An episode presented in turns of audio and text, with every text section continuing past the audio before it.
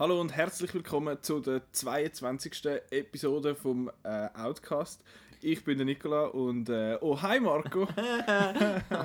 schon schon der, der erste schlechte Witz über das Thema, wo wir heute haben und das ist äh, hauptsächlich The Room und The Disaster Artist, wo ja jetzt frisch im Kino läuft zu dem Zeitpunkt, wo wir das aufnehmen. Ja.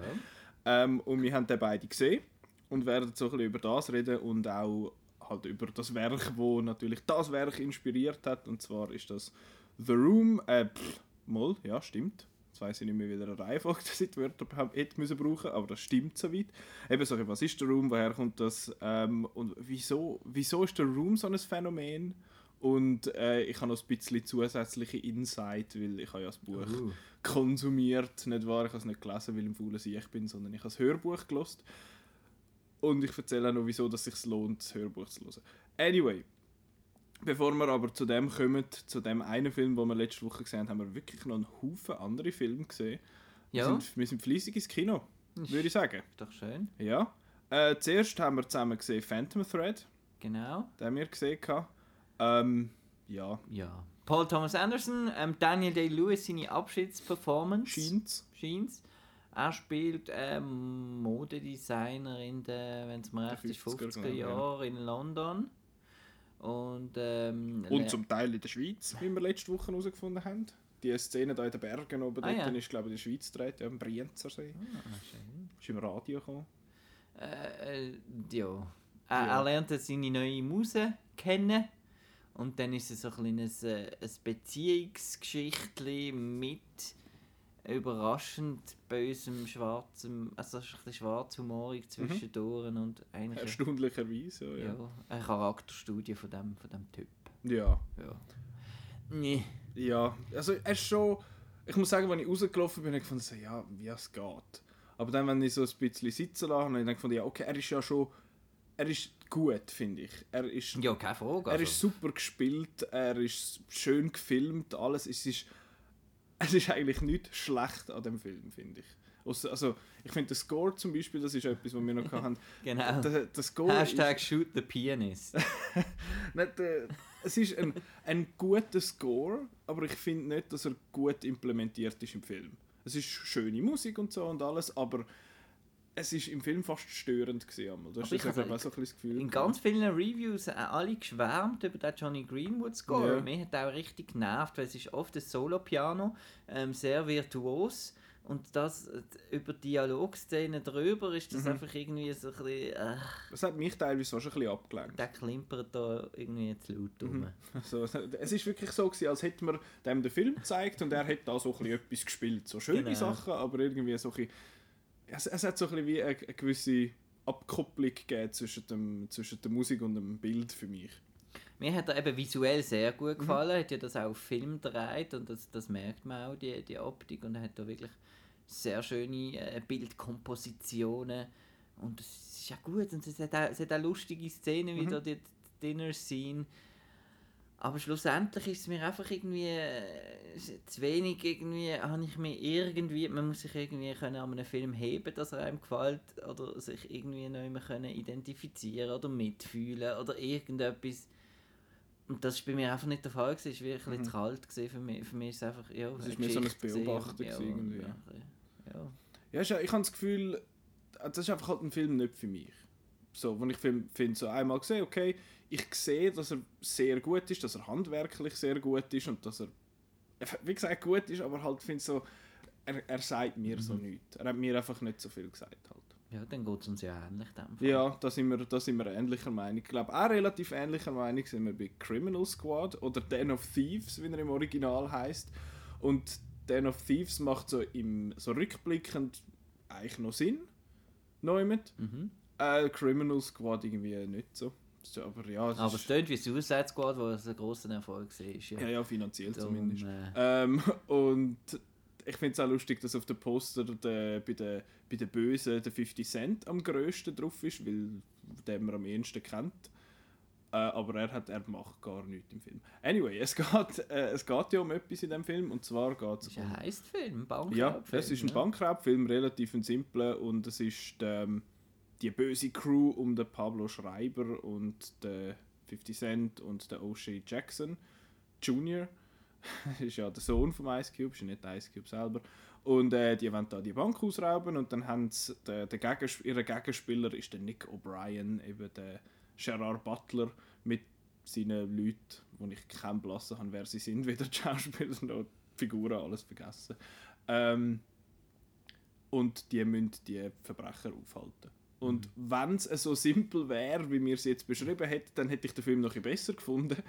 Weil äh, jetzt geht der Film 140 Minuten und ich finde, dort hätte man locker eine halbe Stunde können streichen Mehr, das sind 90 Minuten. Ja, im Idealfall. Von mir aus hätte man eigentlich aus den ersten 10 Minuten und aus den letzten dreiviertel Stunden einen super Film können machen Weil die letzten dreiviertel Stunden habe ich wirklich mega stark gefunden. Die ist, die ist spannend und äh, es gibt noch ein Action und es passiert noch etwas und es, es zahlt sich so ein bisschen aus. Aber vorher ist es viel Setup, wo, gar, wo zu gar nichts führt, habe ich das Gefühl gehabt.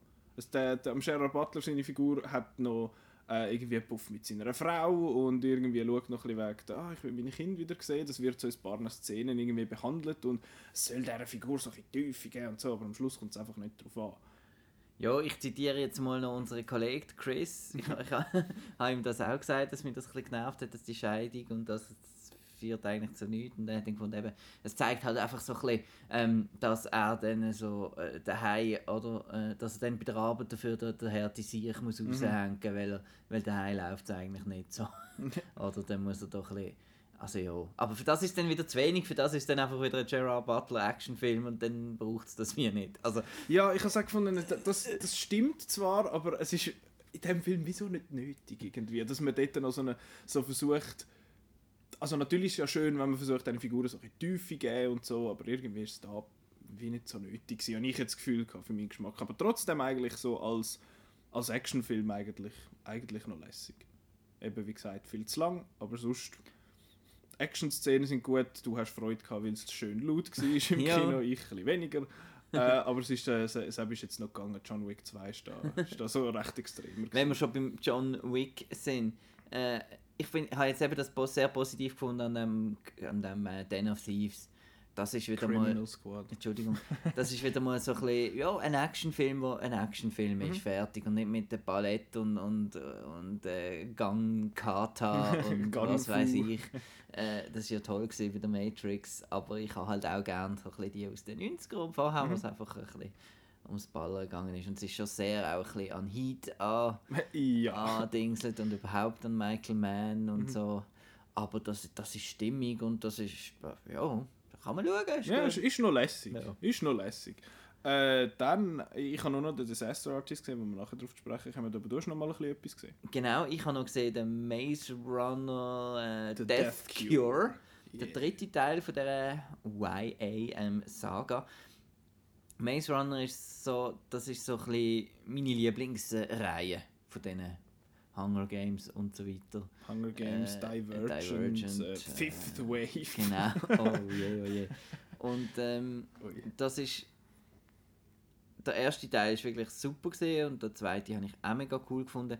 Dann nimmt so ein bisschen, es ist jetzt vielleicht auch ein bisschen, es ist ein bisschen mehr für ähm, mehr für Action-Leute als die Hunger Games, die vielleicht doch noch ein bisschen mehr auf die, die, die zwischenmenschlichen Beziehungen und b -b -b noch ein bisschen mehr so, äh, Twi äh, ja, Vergleich mit Twilight werden ja dann auch immer gemacht. Aber das ist jetzt wirklich so, es gibt Zombies oder es gibt Action, äh, es gibt ähm, mechanische Monster, Labyrinth und es ist eher so ein bisschen Lost mit, mit Action mhm. und äh, auch so eine böse Firma vielleicht, die da irgendetwas Böses macht. Das ist jetzt der dritte die, Teil. Wicked? Wicked, genau. Yeah. Das ist mal ein geile, geiles Kürzel. Und es ist jetzt... Ähm, Für äh, was steht das?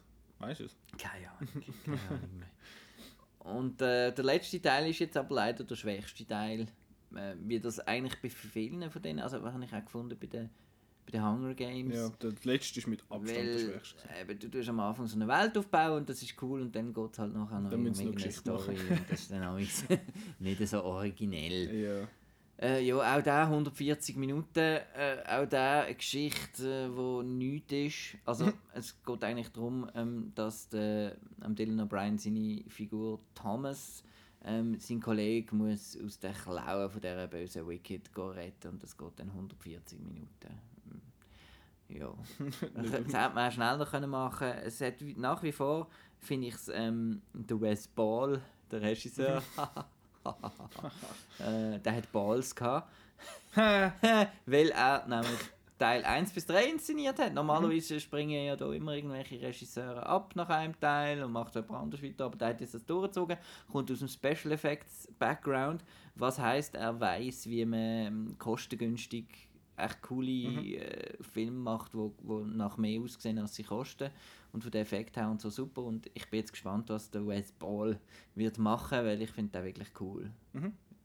Inszenatorisch, ist aber jetzt, eben sonst ist es einfach ein bisschen langweilig gewesen, der Aber der hat auch noch, glaube ich, rechte Drehverzögerungen gehabt, Ja, weil sich weil ein Dylan O'Brien irgendwie das genau. Bein gebrochen hat Ja. oder etwas. Ist jetzt auch schon drei Jahre her seit dem zweiten Teil, das ist Mhm. vielleicht auch ein bisschen negativ. Ich habe zwar den zweiten nochmal geschaut und ja, ich finde ich find die anderen zwei top und das andere muss halt noch sein, so ein bisschen zum Geschichte abschließen muss man halt doch alle drei schauen. Also, es ist nicht schlimm. Es ist nicht schlimm. äh, komm, wir schicken das am Verleiher, so Boxquote. Ist Marco okay. Albini, es ist nicht schlimm. Es ist okay. Ich schaue ja sonst auch noch sehr viel äh, daheim. Also ich habe, äh, ich glaube, fünf Filme gestern und so gesehen. äh, einer davon ist gesehen Killing Gunther. Uh, Gunther Ja. Ähm, mit dem Nöldi. mit dem Nöldi und jetzt haben wir da eben das Problem wieder. Der Nöldi ist, ähm, ich weiß nicht, es steht vielleicht schon in der Review of Outnow, ich habe es noch nie gelesen. ähm, der Nöldi ist vielleicht etwa 5 Minuten on screen und es ist wirklich so, dass der wirklich auf dem Blu-ray-Cover ist nur der Nöldi drauf. Nur der Ar es geht um einen Arnold Schwarzenegger. Nicht um den Nein, oder... äh, ist nur der? Schwarzenegger drauf. Nur er, nicht Ja. einmal die anderen Nein, Leute so nein. klein hinten Nein, nein, der nur er riesengroß und er ist wirklich Okay. fünf Minuten im Film. Und er ist eine Pointe. Äh, Das ist schade. Hat man müssen auf den Star Power sozusagen äh, zurückgreifen, weil es ist eigentlich immer, wer ist der Gunther, wer ist Mhm. der Gunther? Äh, die, das ist der, der sagenumwobene super mega Profi-Killer, den wir finden und dann, ah, ist der Schwarzenegger am Schluss, oder? Mhm. So wie es wäre eine geile Überraschung eigentlich gewesen. Wenn jetzt er nicht riesig auf Genau, dem Cover gewesen ja. Okay. Und der Film ansonsten ist äh, ja, ein bisschen lustig und ein bisschen blöd. Aber einfach jetzt nicht, dass so Schwarzenegger-Fans vielleicht da äh, zu einem Fehlkauf verleiten. Also es ist wirklich äh, kein Schwarzenegger-Film. Er Aber er ist lustig und er singt im Abspann einen Country-Song. das lohnt sich. Tönt ja schon Das, fast, als das lohnt sich, das lohnt sich. Ähm, dann ja, können, von können dem. Desaster zum nächsten. Yeah, bravo. Ähm, ja, wie du sagst, wir haben noch einen anderen Film gesehen. Ich habe ihn wirklich vor einer halben Stunde schon fertig geworden. Äh, also die Vorstellung, die ich gesehen habe, nicht der Film. selber. das wäre ein komisch. Äh, und zwar geht es um The Disaster Artist und der Disaster Artist ist die Verfilmung vom Buch The Disaster Artist, äh, wo der Greg Sestero und der, wie heißt jetzt der andere, Tom Bissell geschrieben haben. Und das ist eigentlich so ein bisschen die Geschichte hinter dem Citizen Kane of Bad Movies, äh, The Room. Und der Greg Sestero, für die, die es nicht wissen, hat, hat den Mark gespielt bei, bei äh, The Room, also der Co-Hauptdarsteller eigentlich. The Best Friend. The best friend, he's his best friend. Ähm, ja, es ist, der Room ist ein Phänomen und sehr viele Schauspieler und äh, auch sonst Filmemacher sind fasziniert von dem und darum hat sich der James Franco dem Stoff angenommen und hat, hat dann das Buch zum Film James. Franco nimmt, glaube ich, sonst ein bisschen Stoff. Aber Äh, das ist ja, das ist sehr gut möglich. Ähm, und ich muss auch sagen, ich bin so James Franco, Seth Rogen, Danny McBride, die äh, Crew finde ich ja jetzt nicht so. Also Pineapple Express ist großartig. Das, den habe ich nicht gesehen, aber ich habe Sausage Parties gesehen und das ist, ich, ich weiß nicht, wer, wer auf die Idee kam. Also die Idee ist ja lässig, aber der Film ist einfach. Ein kleines Gewurstel. Äh, der ist, äh, ja, der Film ist recht wurscht. Auf jeden Fall ist die Crew eigentlich nicht so mies, aber jetzt der Disaster Artist habe ich gesehen als jemand, der The Room schon seit einem Zeitchen so ein bisschen kennt. Immer mal wieder so ein bisschen Clips geschaut und haha, lustig und dann tatsächlich Geld ausgeben für die Blu-ray und so. und importiert aus den USA. Und das Buch gelesen habe ich. Und du, Marco, du hast einfach letztens den Film geschaut, The Room, und auch vorher noch nicht gross kennt, oder? Genau. Und ich bin jetzt da wie so ein bisschen. Ähm, ja. Ich habe irgendwie wie, wie das Gefühl gehabt, so von dir und so. Ähm, ja, das ist jetzt da so etwas Wahnsinniges, das muss man jetzt, das ist so super Hype und bla bla bla. Schlussendlich sind zwei Nasen in dem Kino gehockt beim Disaster Artist. Das ist jetzt nicht etwas, was auf Europa gekommen ist. Ja. Nein, so das gar sagen. nicht. Mich wundert es allgemein, dass der Disaster Artist bei uns im Kino läuft. Es ist, oh ja, es ist ein James Franco-Film, das kann noch ein bisschen Leute ins Kino locken, aber sonst, The Room ist, ist also zumindest in der Schweiz kann ich jetzt mal dafür reden, dass es ist nicht bei uns angekommen. Eben, die Cult Movie Gang hat dann glaube ich schon zweimal gezeigt jetzt im Kino und die so eingefleischten Film-Nerds und Trash-Fans und so, die kennen den allenfalls, aber eben, du bist auch ein Also ich habe schon davon gehört, ich habe einfach nie geschaut. Eben, ja. einfach immer so ein bisschen Ja, mitbekommen gibt's und äh, I did not hit her, bla bla. Die Szene, die hat man auch schon mal gesehen oder so, aber sonst ist das nicht etwas, wo groß explodiert ist, aber in den USA ist das ein riesen Ding, da kennt man den, glaube ich, einfach.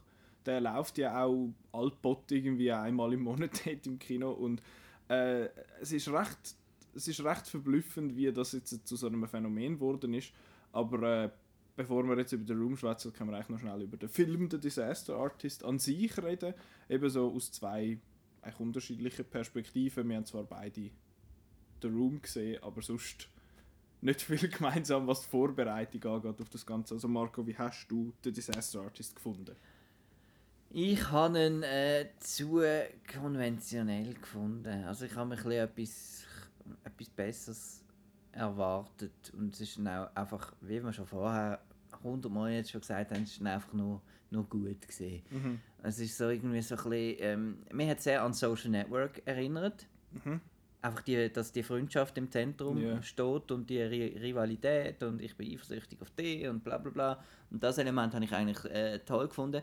Mir hat es einfach zu fest, äh, mir ist zu fest in, ähm, ins äh, Imitieren gegangen, also ins Verkleiderlis spielen irgendwie. Der, der an- angeklebte Bart vom, vom Dave Der sieht Franco. nur peinlich aus. es ist so ein bisschen, Das ja... Es ist so gerade eine Frage, die oft ähm, vorkommt. Ähm, muss bei einer Filmbiografie muss da der Schauspieler genau so aussehen, wie äh, es die Vorbildfigur oder längt wenn er ein gewisse Mannerisms und so und die Essenz die der Figur hat. Gutes Beispiel ist ja da zum Beispiel der Michael Fassbender als Steve Jobs, ist, ja, ist ja weit er entfernt. sieht oder? jetzt nicht gerade aus wie er. Ja. aber funktioniert super. Und andere Sachen, eben wie der, der Darkest äh, Darkest Hour, Hour, ja. muss man dann wieder Make-up draufschmeißen, dass es wirklich genau so aussieht. Und dann wird das auch gelobt, dass es Mhm. jetzt genau so aussieht. Aber Ähm, es wäre ja komisch gewesen, wenn der Gary Oldman ausgesehen hätte wie der Gary Oldman und nicht ausgesehen hätte wie der Winston Churchill. Das wäre ja schon komisch gewesen, ja, finde ich.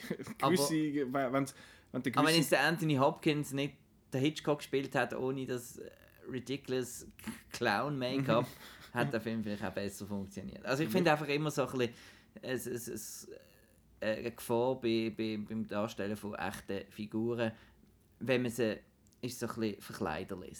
Und da haben natürlich die Figuren, die man, die man kennt, wo man weiß, wie sie aussehen, einen Nachteil. Also es gibt ja viel Biografie, irgendwie Hidden Figures oder Ja. was weiß ich, wo wir wo der normale Zuschauer, der sich nicht für Geschichte äh, so fest interessiert, vielleicht gar nicht weiß, wie die Leute aussehen Ja. und dann ist es völlig gleich, wer man hier castet.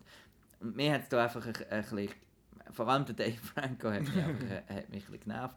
Ähm, der James Franco hingegen, der, der gleicht mir auch wirklich. Ja, Äh, im, im Make-up und mit den langen Haaren Ja, und alles. äh, das ist, das ist cool. Gewesen. Und sonst der Film eben ist so ein bisschen auch in zwei, also er ist recht kurz, habe ich gefunden. Mhm. Ich ha, es ist plötzlich Pause gekommen und dann habe ich gedacht, die haben ja noch nicht mal angefangen, den Film machen. Oder sie fangen gerade an, den Film machen. Ja. Und es ist wirklich der, der erste einführende Teil ist relativ lang und dann kommt das Filme machen und dann wird es zu der, zu der Komödie ein bisschen, hahaha. Äh, ja, und dann, ja. Und, und das Problem ist halt auch, dass da der äh, Tommy Wiseau ähm, mit im Boot muss sein, Mhm. ist. Und das heißt, man, er muss immer Balance finden zwischen wir machen uns jetzt über den lustig oder der ist eigentlich äh, ja, einfach ein missverstandenes äh, Genie oder äh, was weiß ich. Und ähm, den Aspekt habe ich noch schön gefunden am Schluss, eben, dass, dass er wirklich ähm, hey, so im Prinzip, hey Alter, du hast, äh, du hast etwas gemacht, oder? Mhm. Ist eigentlich schlussendlich gleich, äh, wie wie es rauskommt oder was die Leute davon denken. Du hast etwas auf die Beine ges- beigestellt und das an sich ist ein Erfolg. Den Aspekt habe ich noch schön und ein bisschen so inspirierend gefunden, um dass man eben selber einfach so, soll etwas machen soll. Auch wenn es nachher, wenn nachher alle lachen, obwohl Ja. du eine Geschichte spielen Aber hast du etwas gemacht? Ja, Das habe ich, das habe ich eigentlich die Kernaussage gefunden und das habe ich schön gefunden. Aber so die ganze die Station ist halt sehr Biopic-mässig. Mhm. Wir müssen jetzt diese Szene haben, wir müssen diesen Moment haben und ja. Aber unterhaltsam gesehen, Mhm. schnell. Eben recht kurz habe ich gefunden. Ja, ich finde, er ist fast ein bisschen zu kurz gewesen, weil, äh, und wegen der Struktur, dass es so ein bisschen zuerst gezeigt wird, wie dass sie sich kennenlernen und alles, das kommt wahrscheinlich davon, weil sie ja das Buch verfilmen und ein Großteil vom Buch, das Buch hat eigentlich wie drei Geschichten in dem Sinne, es hat einerseits wie, wo immer wieder so hin und her wechseln, je nach Kapitel und äh, es ist dort, wie der, der Film gedreht worden ist, wie das so ein bisschen wie das so ein zu und her gegangen ist. Dann ist es darum gegangen, wie sich der Greg Sestero und Tommy Wiseau kennengelernt haben und wie sie zusammen nach LA gezogen sind und all das Zeug. Und dann die dritte Story war noch ein bisschen, wie der Greg Sestero sich versucht hat, als junger Schauspieler in Hollywood durchzusetzen. Das haben sie jetzt eigentlich im Film praktisch komplett weggelassen. Er ist mal da in die, in die Casting-Agentur und da von der Iris Burton unter Vertrag genommen worden und Sharon Stone, oder? Sharon Stone, genau. Äh, das, ist, das ist aber gerade alles, was man von dem gemacht hat. Und ich finde es gut, hat man den Sepp-Teil weggelassen. Weil der ist auch vom Buch her der schwächste gewesen. Und ich fand es noch interessant, gewesen, wie er das so schildert, wie es ist, als junger Schauspieler in Hollywood, wenn der halt nachher nicht irgendein riesen Cool ist und groß wirst und so. Aber äh, warum dass man das Buch liest, ist eigentlich, wie das, das ganze Zeug zustande gekommen ist. Und von dem her habe ich eigentlich, ich habe den Film recht gut gefunden. Es hat es hat ein paar Sachen gehabt, wo ich halt, du kannst, du kannst schon sagen, also du, ja, beim, wenn du das Buch gelesen hast und nachher den Film siehst, ist es ja immer so, dass du im Film viel weniger Informationen hast, weil du musst es ja verdichten. Du musst die ganzen Informationen verdichten, damit du das irgendwie in zwei Stunden oder jetzt in dem Fall irgendwie 145 Minuten Nein, reinbringst. 104. 104? 100, habe ich jetzt 140 gesagt? Ich habe eine Stunde 40 gemeint. das. Ähm, ja, sonst wäre es ein bisschen zu lang gewesen. Aber ja, das, das verstehe ich schon. Es gibt einfach viele, viele Sachen, wo, wo ich noch gerne gesehen hätte in diesem Film. Aber ich frage mich dann auch, wie hättest du es dann gescheiter gemacht? Aber ich finde auch, wie du gesagt hast, es hätte eigentlich können einfach ein Auslachen sein von dem Typ. Und das wäre hure billig gewesen. Das wäre auch nicht, das wäre schon witzig gewesen, so, aber dann findest du so, ja, okay, sie haben sich jetzt zwei Stunden lustig gemacht über den Typ. Aber ich habe es wirklich auch schön gefunden, dass sie das noch mit einbezogen haben, dass er er ist ein, er ist ein unsympathischer Sack. Er, hat- er hat halt Leute am Set scheiße behandelt und so, aber am Schluss bei dieser Premiere findest du dann trotzdem eigentlich ist es- eigentlich ist fies und eigentlich fühlst du voll, also ich, ich habe voll mit ihm gefühlt und gefunden, er hat sich, wie er sagt, er hat sich diesen Leuten geöffnet und sie lachen ihn einfach aus und so und das ist, ja, das, Das, das ist eigentlich fast ein, bisschen ein Kommentar auf, auf die Comment-Sections und äh, ja. Schon ein bisschen, ja, das stimmt. Es ist, ich finde, den Teil habe ich recht so, so heartfelt gefunden. Das ist, ist recht schön gewesen. Und eben, wie du sagst, der, Dave Franco ist als Greg Sestero ist so, der hat einfach nur ein anderes Outfit angelegt. Ich habe immer den Dave Franco gesehen. Und ich habe auch immer Alison Brie gesehen. Und ich habe auch immer den, äh, den Seth Rogen gesehen. Aber ich habe fast nie den James Franco gesehen. Ich habe wirklich gefunden, er ist unter dem Make-up und den Haaren und diesen Outfits ist er, ist er verschwunden und er hat den, den Akzent hat er recht gut im Griff gehabt, habe ich das Gefühl. Das ist eben, du sagst, wegen Imitation und Interpretation, der Tommy Wiseau ist ein grosser Mannerism. du kannst, ich finde nicht, dass du den wie normal in Anführungszeichen kannst spielen. Ich finde fast, du musst den so näher wie möglich irgendwie anbringen, sonst wäre es wahrscheinlich nur halb so lustig. Die Szene, wo sie sich lustig machen, oder? Oder? ja. Oder, oder meine ich das nur? Ich habe, ja, ich habe ihn gut gefunden. Aber dann ist wie die Frage, braucht es den Film, oder? Wenn es Buch gibt, wenn es Behind-the-Scenes-Sachen gibt. Was ist jetzt der Mehrwert von Mhm. dem Film? Du sagst ja, viele Informationen sind gestrichen. Äh, was ist jetzt da der Mehrwert, dass das... Äh, Die, Leute lesen keine Bücher. die, Leute, die Leute schauen lieber einen, einen Film, der Ja. hund- äh, 105 Minuten geht. Aber ich meine, jemand, der sich jetzt mit der. Room schon so befasst, so ein, ein Room-Nerd Dort, ist. dort muss ich sagen, dort, für mich ist es einfach noch lustig gewesen, um die Szene. Das ist einfach etwas, wenn du so die, das, das Imitieren von diesen Szenen und dann findest du, Genau. boah, die haben mega Mühe Das meine ich auch mit dem. Imitieren. Da kommt ja im Abspann so der Ja. Links-Rechts-Vergleich, das ist so ein bisschen... Ja, super. Ich habe das gedacht, ich nachgespielt. habe gedacht, für was braucht es das? Es braucht es überhaupt nicht, aber ich habe es trotzdem lustig gefunden. Mhm. Einfach, weil sie quasi haben wollen zeigen, hey, look, wir haben das wirklich imitiert. Das hat nicht wirklich einen Mehrwert, aber es ist ja, und ist ich das ist lustig. etwas Schwieriges, etwas so nach... Also, ich weiß halt nicht.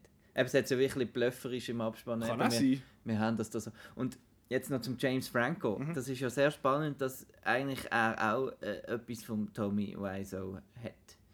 Äh, ähm, seine Persönlichkeit. Ja. Ich meine, er ist ja jemand, wo... Hast du seine, einmal einen Film von ihm gesehen? Wo er Regie geführt hat? Seine pretentious, irgendwie Fall, William. Faulkner Verfilmungen, wo er dann muss einen geistig Behinderten spielen und umgeifern und, und dann auch irgendwie meint, dass ich jetzt da, da weiß nicht was. Also ich Mhm. habe da recht eine, Poet. eine kleine, kleine, Pa- kleine Parallele Ja. gesehen, auch zum größten Wahnsinn Mhm. vom, vom James Franco selber. Ja, das Also, kann ich mir gut vorstellen. Und das haben ja auch viele gesagt, dass James Franco sonst nicht. Er macht extrem viel Film, aber er macht nicht wahnsinnig viel gute Filme. Und das ist. Ja, also das erste Mal habe ich das Gefühl, wo seine Regiearbeit eigentlich so ein bisschen grösser geworden ist und auch irgendwie anerkannt wird. Und darum ist eigentlich, die Parallele ist eigentlich schon noch witzig. Ja, aber ich finde, eben, es ist noch schwierig, wenn du. Ich, ich weiß nicht, wie man den Film sieht, wenn man den Room nicht kennt ich, ich verstehe nicht ganz, dann kann man, kann man so quasi als, als Einführung kann man den sehen und finden, ah, da gibt es den Film und dann schaust du den und dann kannst du das Buch lesen und so. Aber es ist ja, es ist wie bei vielen Buchverfilmungen. Gut, bei dem ist es jetzt noch speziell, weil es ein, ein Buch über einen Film ist, wo man wiederum verfilmt. Und ich finde ja, während dem Film, ohne jetzt den Abspann, haben sie von dem ganzen Szenen imitieren, hat es recht wenig drin gehabt. Und das habe ich eigentlich recht gut gefunden. Dass sie es am Schluss noch angepappt haben, weil sie gefunden haben, hey, schau mal, wir haben verdammt den Plausch gehabt beim das Nachbasteln. Das habe ich eigentlich noch, das finde ich eigentlich noch cool. Eben, es ist nicht wirklich notwendig, aber ich, ich als jemand, der The Room kennt, schon ein paar Mal gesehen hat und Ausschnitt... Gott, wieso? Nein, ich habe ihn zweimal, Aber da zweimal drauf, wieso? Genau. Ich habe ihn zweimal komplett gesehen und szenenmäßig immer mal wieder so ein bisschen drauf gestoßen. Und ich finde es halt trotzdem lässig, wenn man das so ein bisschen imitiert. Dann würdest du, haha, das kenne ich. Es ist eigentlich billig vom Film Mhm. machen her, dass du das einfach so imitierst und dann, okay, wir machen das gleiche wie die anderen und dann finden das die Leute lustig. Und ich bin halt voll drauf hingekommen. Ich habe es lustig gefunden. Aber äh, ja, aber eben du sagst, du sagst es eigentlich, der, der Mehrwert vom Film an sich gegenüber einfach das Buch lesen ist marginal. Trotzdem finde ich, kann man ihn schauen. Ich finde ihn trotzdem lässig. Eben weil er ja nicht 6 Stunden geht oder 140 Ja. Minuten, wie ich vorher gesagt habe. Genau. Jetzt noch zum Werk, wo dahinter steht. Geben wir eigentlich auch Sterne im, im Podcast? Ja, immer mal wieder. Wir wissen es nicht. Immer mal wieder. Ich habe eben, trotz allem, was ich jetzt eigentlich kritisiert habe und dir recht gibt, habe ich eben gleich hohe Freude gehabt. Darum hätte ich jetzt viereinhalb oder fünf. Fünf. Die ich jetzt geben. Ich bin beim Vieri. Ist doch gut. Ja. Eben, du sagst ja, ist gut. ja. Ist gut. Und das ist ja nicht schlecht. Nein. Per Definition. ist gut, ja, nicht schlecht. Ähm, Ja, The Room. The Room ist, eben, wie wir schon erwähnt haben am Anfang, The Room ist bei uns in der Schweiz nicht wirklich angekommen und eben, eben allgemein außerhalb der USA nicht wahnsinnig. Jetzt mit der Disaster Artist, mit dem ganzen Oscar-Buzz, den er überkommt, oder jetzt eben bei den Oscars ist er glaube ich einmal nominiert oder vielleicht zweimal, aber bei den Globes, wo er ausgezeichnet worden ist und alles, äh, gibt das jetzt so ein bisschen Momentum und darum die Frage, wieso ist The Room so ein Phänomen? Warum ist genau der Film der, wo alle sagen, das ist der schlechteste Film, was es gibt? Und ich sage jetzt mal, wir haben beide, glaube auf das keine abschließende Antwort. Oder hast du eine? Nein. Ich finde, ich find, es ist. Wenn man den Film einfach isoliert schaut, die 100 Minuten, dann findet man, okay, das war ein schlechter Film. Gewesen. Mhm. Gibt es viel? Und er ist teilweise auch schmerzhaft schlecht. Und er ist teilweise auch lustig. Er ist lustig, weil er so schlecht ist. Aber ich habe das Gefühl, was ihn so ein bisschen abhebt, ist eben die ganze Geschichte dahinter. Plus einfach die Figur von dem Tommy Wiseau, der, Mhm. sein Auftreten, sein Akzent von... Das So gibt so ein nicht What the fuck, was macht der? Also, Wie gibt es so Ja. einen Mensch? genau. Und dann gibt es ja auch noch die, habe ich auch schon gehört, die Theorien und so. Ähm, aber es ist so ein bisschen wie, es erinnert mich ein bisschen, äh, an gross angelegte Scherz, wie irgendwie eben der Andy Kaufman Mhm. oder, oder auch der I'm Still Here mit dem äh, Joaquin Phoenix, wo Mhm. er da anfängt zu rappen ein, Jahr lang und, und Okay. sich den Bart lassen wachsen und alles. Ähm, hat man das Gefühl, ist das echt eine Verarschung von, von Mhm. uns? Ist das, ist das ein Ist größerer das eine Plan? Kunstfigur? Weil das Spannende ist ja eben, dass da kein Alter, keine Herkunft, weiß Mhm. man nicht genau und nichts. Das ist so ein bisschen wie eine, eine fabrizierte Kunstfigur. Man weiß nicht, woher das Geld kommt. Ja. Äh, das macht es eigentlich noch faszinierend. Und Finde das, ich. ich finde auch, das Mysterium ist eben tatsächlich interessant.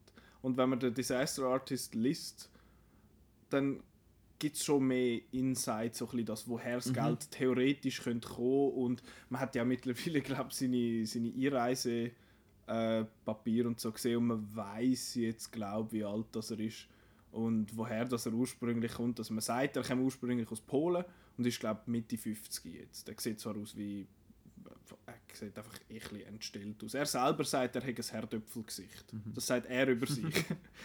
Und ich glaube, das ist auch, das ist auch so ein bisschen das, was das Ganze eben so ein bisschen anders interessant macht. Du findest, einerseits, der Film geht 100 Minuten. Wie kann so ein Film mit dieser Qualität 6 Millionen Dollar kosten? Mhm. Wir haben es ja gesehen. Unendlich viele Takes, Kameras gekauft, Text. nicht Er- gemietet. Er, er kauft die Kameras, er, er filmt auf digital und auf Film mit dem simplen Grund, er hat der Erste sein. er ist, und es ist einfach die, die rohe Vision, das Wollen umzusetzen und einfach auch völlig ignorant jensten jeglichen Hinweis gegenüber. Er ist komplett er hat das alles ignoriert. Wenn man gesagt hat, also du, wo, wo der andere, wo der, der, der, der Mark sagt, um, I once knew a, a, guy, a, girl, she had a dozen guys. One of them found out, beat her up so bad.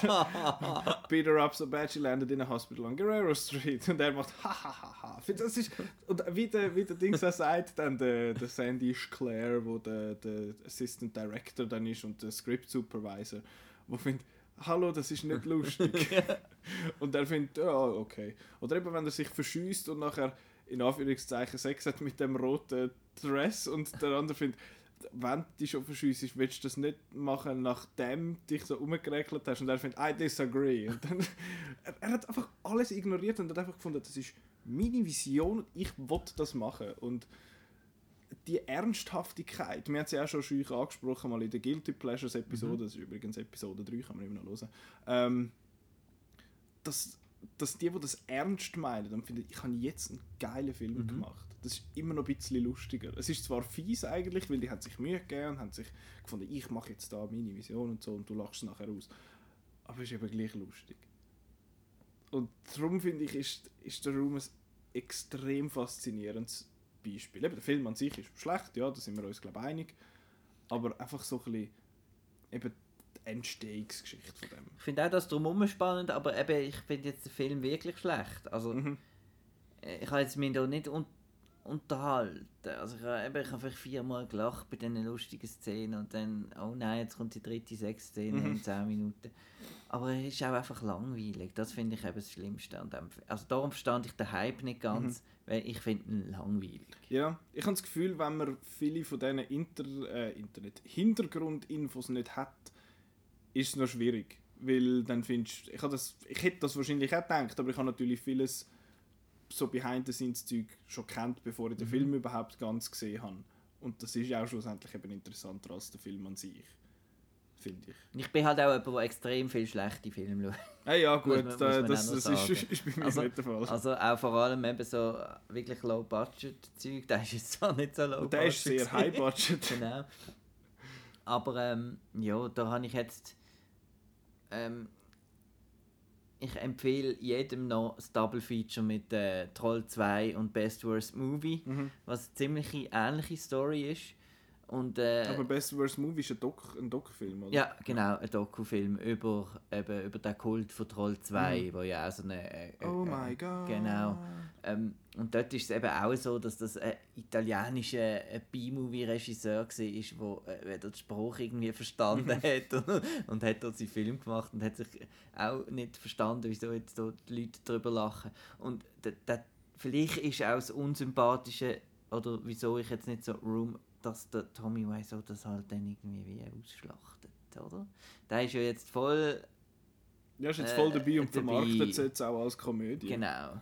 Und er findet so, ja, das, wie sie im Film aussprechen, sie sagen, ja, das, so habe ich es immer gedacht. Das Ja. war immer meine Idee. Gewesen.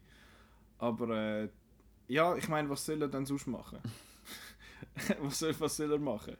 Er hat jetzt einen, einen riesen Profit generiert Mhm. mittlerweile. Der, der Film eben hat 6 Millionen gekostet, hat am Opening Weekend äh, 1800 Dollar eingespielt.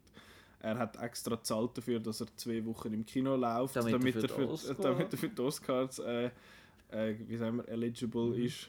Wie sagen wir das auf Deutsch? Äh, qualifiziert werden Qualifiziert, kann, ja. ist oder... Dass man den darf berücksichtigen bei den, bei den Oscars. Eligible ist. Ja, genau. von mir aus. Gibt Er- sicher, ist sicher latinisch. Von so. mir aus. Er hat das, Oh. ja, er hat es leider nicht geschafft. Äh, Best Picture dort ist äh, Return of the King geworden bei diesen Oscars. Hm, Leicht besserer Film als The. Room, würde ich jetzt mal sagen. Ähm, ja, was gibt es noch zu sagen zu The Room? Ich würde sonst noch schnell ein paar Sachen erzählen, was nicht im Film vorkommt, aber im Buch und wo noch interessant ist zum Wissen. Wenn man also noch das Buch möchte lesen und nicht möchte gespoilert werden oder allenfalls findet, das sind Spoilers Du für, für den Film. Sorry. Ja? Du hast schon vorher gesagt, dass er sich verschießt. Also du bist da schon lange in den Spoiler. Ja, für den Film, aber ich meine jetzt mehr für den Film The Disaster Artist. Ah, Für den, okay. den Room, den muss man eigentlich, ich finde nicht, dass man den zwingend muss sehen. So die besten Szenen rausschauen, dann, dann ist, geht das auch, habe ich das Gefühl, oder? Der Ja, ganz- aber ich bin nicht jemand für zum Clips schauen. Also Ja. man schaut den Film oder nicht. Ja, das Hä? bist jetzt du. ja, stimmt. das ist ja... So viel äh, Aufmerksamkeit sollte man ja noch Also, haben, dass man Da hast du recht. das. Und 100 Minuten sind jetzt auch nicht wahnsinnig Ja. viel, auch wenn die mittleren 80 Minuten für den Plot völlig irrelevant sind. Ähm, Ich weiß jetzt nicht, wie, wir, wie du, ob du nochmal zum Disaster Artist zurückkommst oder nicht. Oder kommst du jetzt? Ja, du kommst jetzt. ja, Genau. ich tue jetzt noch schnell... Äh, Ich habe noch einen, einen Kritikpunkt vergessen. oh ja, erzähl. Und zwar, die ähm, James Franco kennt alle Leute äh, Mentalität. Hat mich mit- mit recht allen aufgenommen. Cameos und so. Genau. Das hat mich recht aufgeregt. Sagen. Ich gefunden, es hat keinen Platz. Ich da, habe gefunden, das ist eben wieder äh, Bluff-Zeug vom Mhm. äh, James Franco. Äh, Ich kann jetzt hier für die Rolle schnell noch da und noch da. Und das sind ja dann, die, die nimmt mir dann nicht als Figur wahr, sondern ah, da ist Und der den Apatow. Ja. Ah, ah, schau. Ja. Ja, das, Das hat mich das, ein das kann ich verstehen, aber das ist ja eh, glaube ich, etwas, was dich so ein bisschen stört. So ein bisschen die, so, in Anführungszeichen so Reference-Zeug, oder? Und ich, ich finde das eben eigentlich noch lustig. Ich noch, es, es ist völlig nicht nötig gewesen, die Szene mit dem Brian Cranston ist egal gewesen. Mhm. Also Die so- stimmt ja anscheinend auch nicht, habe ich dann nachher mal Das ist sehr gut möglich, ja. Ich wüsste jetzt nicht mehr, ich weiß, ich habe nicht mehr das ganze Buch im Kopf. Ist, ich kann, Aber man weiß ja nicht, was im Buch stimmt, jetzt noch um aufs Buch zurückzukommen. Ja, oder? das der- ist ja so bisschen... Der Tommy Wiseau hat ja behauptet, das Buch sei nur zu 40% korrekt. Obwohl es gar nicht zu 100% um ihn geht. Aber er behauptet ja auch, der Disaster Artist sei zu 99,9% korrekt.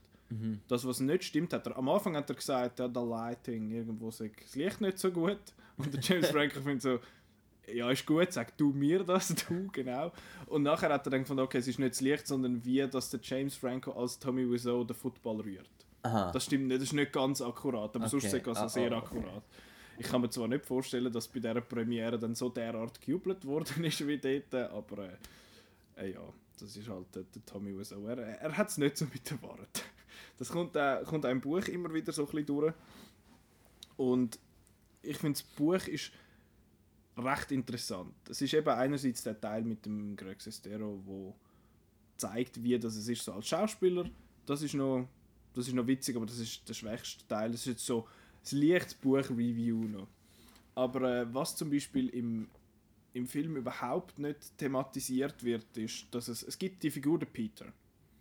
Das ist der, der mit, äh, mit der Brille, wo irgendwann in der Hälfte vom Film mal vorkommt, vom The Room. Und am Schluss ist er nie, nie mehr zu gesehen. Und Da dann kommt plötzlich eine dann kommt neue. dann plötzlich eine neue Figur, wo, wo dann Dialog sagt, wo ursprünglich der Peter hätte sollen sagen. Aber der Schauspieler, der Peter gespielt hat, hat gefunden, äh, schau, wir machen, äh, ah, ich habe drei Tage bis dann und dann und dann kann ich gehen.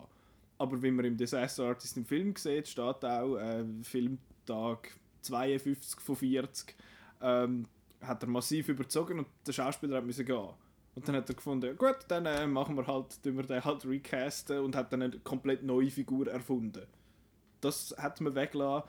Ähm, Das, Dre So. das Schreiben vom Drehbuch habe ich gefunden, ist irgendwie wie... Ist hure- ist hure kurz Ah, ich habe hier ein Drehbuch. Ja. Also, ist irgendwie nicht so...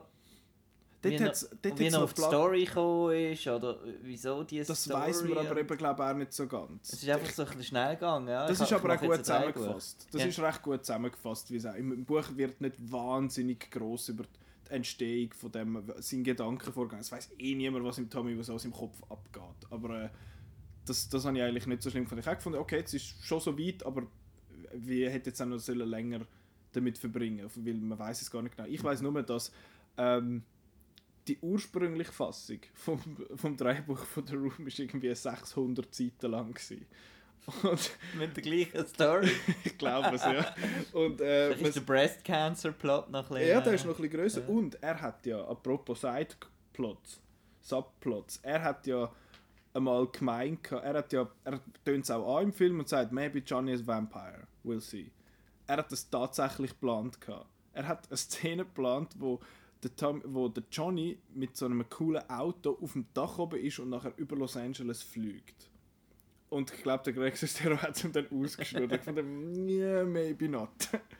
Das und man sieht auch immer wieder, das hätte man jetzt nicht in den Film können aber ich finde es eine grossartige Szene.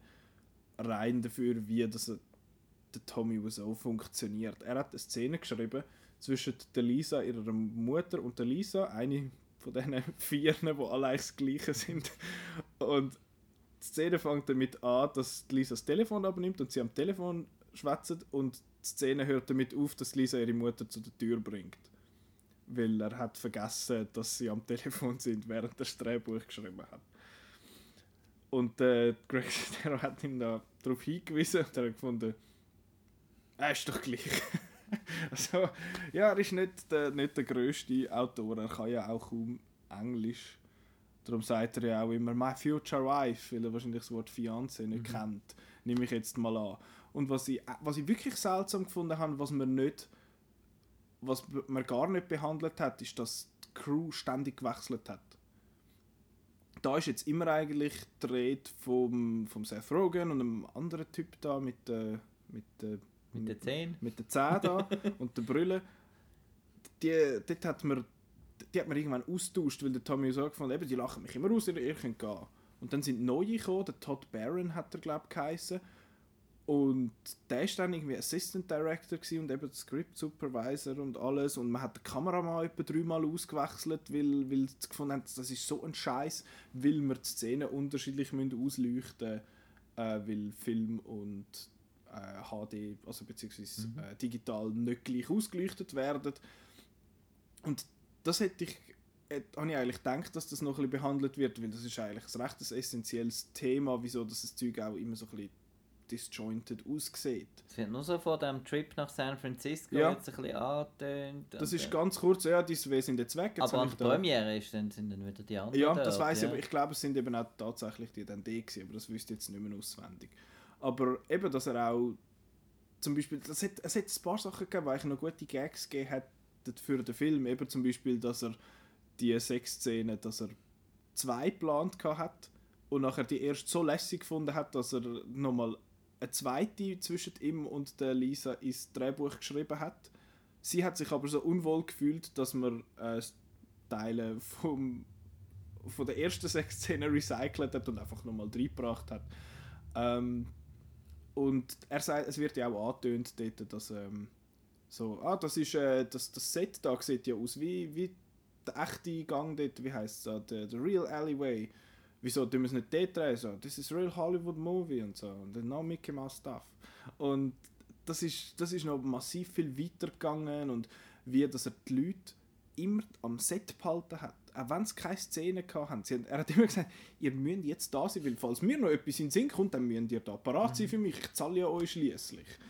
Und der ganze Wahnsinn um den Tommy Wiseau kommt im Buch natürlich viel, viel detaillierter durch. Und ich ein bisschen mehr Negatives, oder? Also ja, ja. So, man hat ja jetzt eigentlich nur während dieser Sexszene, wo er so, die so bloßstellt ja. und so, dort schimmert so ein bisschen durch, eben, dass es, wie unangenehm das alles ist mhm. und so. Und, dann, dass er er kommt und... Und sonst ist er im Film eher noch so ein bisschen ein, ein lustiger. Ja, so ein also, quirky ist, es ist, Ja, ja, es ist nicht so, er missbraucht die Leute nicht wirklich so. Also es kommt nicht so über. Ja. Und du sagst, das, das ist ein bisschen so das ist, das ist schon recht so gewesen. Eben, er ist auch anscheinend jeden Tag ist er immer zu spät gekommen. Er hat gesagt, am 8. sind wir da, er ist aber dann irgendwie um halb zwei dann mal auftaucht. Und ähm, ja, das, das ist so ein bisschen Zeug, wo, wo, dem, wo der Figur noch ein bisschen mehr, mehr gegeben hat, wie, wie er in Anführungszeichen in echt gewesen wäre. Darum empfehle ich sehr, das Buch zu konsumieren und ich finde, es lohnt sich auch sehr, das Hörbuch zu hören von der Originalfassung, weil es ist gesprochen vom Greg Sestero selber und seine Tommy Wiseau Impression ist hure gut weil er schreibt ja Zeug als Tommy und sagt es dann auch so und es ist, es ist recht spot und es ist ziemlich witzig. Und es zeigt halt wirklich noch viel vertiefter, wie, wie kaputt als Mensch der Tommy Wiseau ist. Wenn er nicht weiß, wie man sich sozial zwischenmenschlich verhaltet, wenn er eben im Restaurant einfach irgendeine riesige Szene aufführt und ihm das einfach alles scheißegal ist. Und ja. Er hat oft noch an Michael Jackson erinnert. Also ist ja ganz klar ein, ein modisches Vorbild mit diesen runden Gürtel und diesen Schulterpolster. Es hat ja Gründe, wieso dass er drei äh, Gürtel hat. Ja, genau und so. Ah ja. Es gibt einen Grund. Der eine ist ein Gurt, weil Gurt braucht man. Der zweite ist zum den Rücken so ein bisschen stützen und der dritte ist äh, zum, weil es sich gut anfühlt als im Arsch. Aha. Darum hat er immer drei Gürtel an. Okay. Mal schauen, einfach, sonst auf Foto nicht immer drei Gürtel an. Aber immer so mit so schönen Nieten drauf und so. Ich, ich weiß nicht. Aber was, was mich wirklich gewundert hat, was nicht vorkam, ist, ist das mit den Löffeln. Weil das ist ein, ein auch etwas, wo, wenn man den Film geht, schauen mit einer Crew irgendwo im Kino, nimmt man immer Plastiklöffel mit. Und wenn man Löffel sieht im Hintergrund auf so einem Bild, dann rührt man die Löffel an die Leinwand. Das ist einfach so ein Ritual. Den Film muss man nicht schauen, so als Kino findest so, ich schaue jetzt den Room und dann hücke ich dort 100 Minuten, sondern da wird voll mitgemacht. Super. Und ja, das, das kann, muss man nicht lässig finden. Aber das gehört dazu.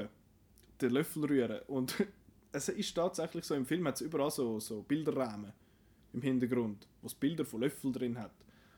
Und immer wenn man so einen sieht, muss man den Löffel rühren. Und das ist so, weil der Tommy Wiseau hat gefunden, äh, ja, ich gebe denen, denen, die da mein Set einkleiden und so eindecken, ähm, nicht so viel Geld, zwar 6 Millionen in alles Mögliche investiert, aber dort hat er nicht so viel Geld springen lassen. Ähm, und hat dann gesagt, ja, kauft einfach mal so etwas. Und dann hat es einfach Schaufenster ähm, Einrichtung gekauft mit den Bildern drin, von der, die, die Bilder mit den Löffeln sind einfach schon im Rahmen drin gewesen. Und er hat gefunden, ja, ja, das tut stellen wir da an, machen wir, ist gut. Und es ist einfach, es ist seltsam, wie es überall in dieser scheiß Wohnung, in diesem Room Bilder hat von Löffel Bilderraum. ist mir nicht aufgefallen. Niemand weiß wieso. Das ist, äh, ja, das ist eben so ein nutzloses Wissen über den sehr, sehr seltsamen Film. Ja, ich empfehle, wenn man so ein bisschen mehr wissen über den Room, ist, ist der Film The Disaster Artist ist noch gut, aber ich finde das Buch lohnt sich eigentlich wie praktisch in allem ein bisschen mehr. Halt, weil es gibt wirklich dem, dieser ganzen Geschichte nochmal noch ein noch recht mehr Tiefe und am Tommy Wiseau halt, du merkst mehr, wer er ist. Auch wenn der Tommy Wiseau sagt, es ist nur 40% präzise. Genau, das war The Room und der Disaster Artist. Gewesen. Hast du noch etwas anzufügen? Nein, ist gut. Ich, finde, es wird schon, schon, schon, schon, schon, schon zu viel über das geredet. Für das eben so eine Und er ist ja noch, er ist ja noch nicht mal angekommen in der Schweiz. Aber äh, ja. Ja, jetzt habe ich... Vielleicht ja, vielleicht tut jetzt ja der Outcast vielleicht das. Ja, ja, jetzt wird das, jetzt wird das riesig groß. Ja. Ähm, ja, ich habe jetzt eine Viertelstunde über das Zeug gerambelt, tut mir leid. Jetzt muss man mir, mir nicht mehr zulassen beim Ramblen über The Room, sondern beim Ramblen über zwei Filme, die nächste Woche rauskommen. Ich habe jetzt nur zwei aufgeschrieben, nicht drei, weil beim Rest habe ich jetzt irgendwie gefunden, so, mhm. Das sind die, die ich schaue. die zwei oder die anderen. Nein, die anderen. Nein, ich weiß es nicht. Ja, ich kann man- ich habe mich jetzt nicht informiert. Okay. Ich äh, bin jetzt gespannt. Dann ist äh, gut, dann weißt du, was nächste Woche rauskommt, äh, dank Ja. mir. Also es Ja. kommen dann sicher voll Dokus raus. Ähm, und einerseits kommt der Florida Project raus. Endlich! Ja, der ist äh, gross gehypt worden mit, äh, von unseren Festival-Leuten. Prognose: Lieblingsfilm 2018 Von dir. von mir. Gut, das ist doch mal eine Ansage. Äh, und der ist vom Sean Baker, der hat Tangerine gemacht. Und Eben. den hast du, glaube ich, gut gefunden. Äh, Noch nicht gesehen? noch nicht gesehen. Nein, ich, Ich- habe den, ich ich habe den noch irgendwann. Ja, ist gut. Ist gut. Gut. Ähm, Tangerine ist, glaube ich, am Motion, Mobile Motion Film Festival in der Schweiz mal gelaufen. Im Kino. Weil der Tangerine ist auf dem iPhone 5S gefilmt worden. Äh, der Florida Project ist jetzt aber auf in Anführungszeichen normalen Kameras gefilmt worden und ist mit dem Willem Dafoe, mit der Brooklyn Prince und der Bria... Oh Scheiße, wie sagen wir den Namen? Hätte ich vielleicht müssen anschauen Vinate. Vinet. V-I-N-A-I-T-E. Das. Ähm, die kennt man aber, glaube ich, auch noch nicht gross. Wäre mir jetzt neu. Ähm, und es erzählt die Geschichte von so einem, äh, vom, von einem Sommer im Leben von so einer Sechsjährigen. Äh, der Marco hebt sich die Ohren zu, weil er nicht möchte wissen, was es geht. Und die, de, das Mädchen treibt so ein bisschen Schabernack und äh, wie sie ihre Beziehung zu, zu ihrer, Re re ihrer rebellischen, aber so ein bisschen fürsorglichen Mutter aufbaut und das Ganze im Schatten von Disney World. Genau. Äh, der Marco lässt wieder zu. und äh, wir geben 4,5 von 6 Sternen. Der Gianluca äh, schreibt, willst du wieder Ohren zuheben oder Ähm, ist, ist gut? Egal. äh, die farbenfrohe und heitere visuelle Umsetzung steht im krassen Kontrast zum tristen Alltag von diesen Menschen in dieser tiefen sozialen Schicht, wo der Sean Baker schonungslos und unverblümt darstellt. nein, das ist mit offenen Ohren erträglich. Schön. Ja. Das ist, äh, das ist der Florida Project, das ist der, den ich hoffentlich wird sehen. Einer der andere, den ich sicher wird sehen, wo kaum auf der Liste ist für, die best, für den besten Film 2018, sondern eher in die andere Richtung geht. Das ist Fifty Shades of Grey. Ja, Äh, ist es so weit? Befreite Lust. Oder Fifty Shades Freed, wie er im Original heißt. So heißt auch das Buch von der E.L. James. Und der dritte Teil jetzt ist äh, unter der Regie von James Foley, der schon Fifty Shades 2 gemacht hat. Er hat äh, Glenn, Glenn, Glenn Gary Glenn Ross gemacht Großartig. und Perfect Stranger. Und einige Folgen von House of Cards. Genau. Ich glaube, ich glaube 12 oder 13. Also ein paar. Der könnte also eigentlich noch gute Filme machen, aber wenn man mit so etwas muss arbeiten muss, dann ist es halt etwas anderes. Ähm, und dann ist einmal mehr mit der Dakota Johnson, mit dem Jamie Dornan und der Kim Basinger. Und es geht darum, dass Anastasia und der Christian jetzt heiraten. Spoilers. Sie haben sich ja verlobt am Schluss vom zweiten Teil. Ähm, und trotzdem möchte aber der Jack Hyde, das ist der ehemalige Chef von der, von der Anastasia, wo Stimmt, der der hat sich ja, der hat ja sie angemacht quasi und etwas wollen von ihr und der Christian ist ja dem sein Chef und der hat ihn dann einfach rausgestellt und äh, jetzt möchte er quasi ihre Beziehung, er bedroht ihre Beziehung. Tönt schon mal spannend. Mhm. Wir haben noch kein Review online, weil die PV ist gar noch nicht gewesen. Ähm, ja, es ist ein Fifty Shades Film. Wenn man jetzt noch nicht weiß, auf was man sich einlädt, dann weiß ich nicht, wo das man gewohnt hat, wenn man unter einem Stein gelebt hat. Wenn man die anderen zwei nicht gesehen hat, wieso soll man dann den schauen? Aber äh, wir haben beide gesehen, weil wir machen auch Fehler. und Und dann muss man das auch abschließen, ja, konsequent. oder? dann ähm, muss man konsequent sein. Also, ja, ich weiß auch nicht. Aber wir haben ja, der Marco und ich haben ja sehr eine spezielle äh, Bindung zu Fifty dem, Shades ja. 2. Ja. da schwätzen wir dann nächste Woche drüber. Jetzt, das gibt es Zuhörerzahlen schießen. Ja, weil alle wollen wissen, wieso dass wir den Film überhaupt gesehen haben. Ähm, ja, wir werden über Fifty Shades reden nächste Woche. Mhm. So ein bisschen versuchen zu erörtern, wieso dass der Film so ein Erfolg ist.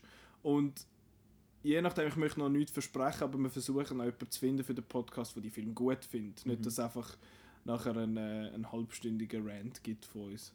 Also ich versuche das sowieso zu vermeiden, weil es gibt ja ein riesen Publikum, das die Film gut findet, anscheinend. Wir haben ja vers- wir haben, der Marco und ich haben ja versucht, an die Ladies Night zu gehen. Aber, Ähm, äh, aber es ist praktisch pumpenvoll gewesen und das fast eine Woche bevor der Film überhaupt, also bevor die Vorstellung war. Also da gibt es ein Publikum. Der Marco und ich gehören auch zu dem Publikum.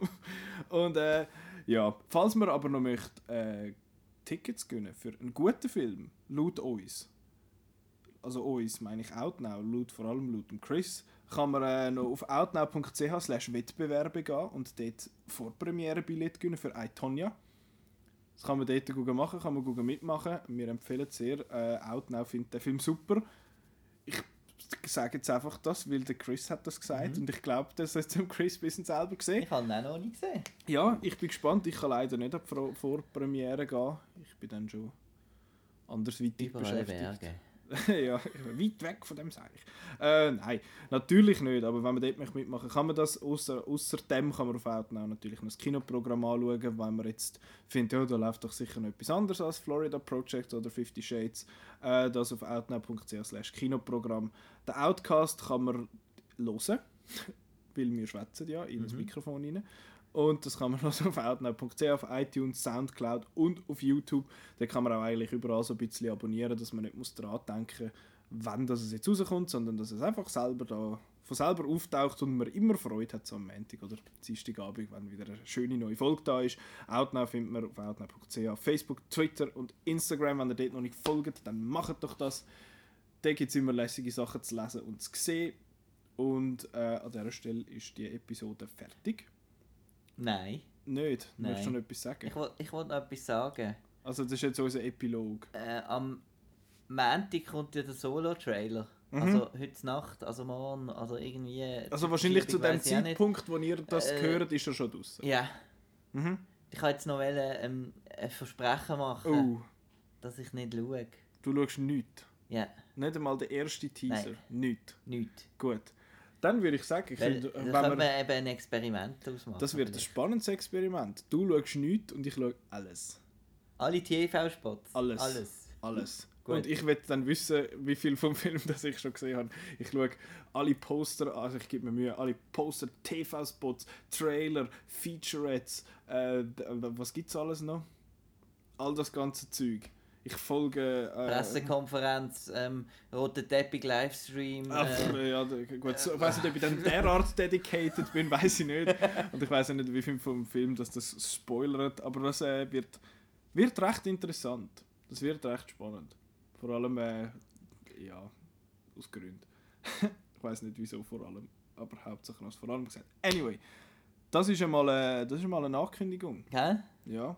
Und ich habe jetzt natürlich vergessen, dass ich hätte sagen beim Disaster Artist, dass man soll nach den Credits bleiben weil dort hat es noch lustige Szenen. Aber wenn ihr bis jetzt gelesen habt, dann wisst ihr jetzt das. Das ist Ja. das ein voll lässiges Das ist jetzt auch wie eine Nachtszene. Ja, das ist quasi passt ja äh, eigentlich. eine After-Credit-Scene vom Outcast. so Anyway, äh, Tschüss. dan danke. Für wir machen jetzt Ja, also ich gehe jetzt. Ja, ich auch. gut. Danke vielmals Also. fürs Zuhören. Äh, erfolgreiche Kinowoche. Äh, man hört sich. Adieu. Tschüss. Ist einfach immer ein Scheissdreck.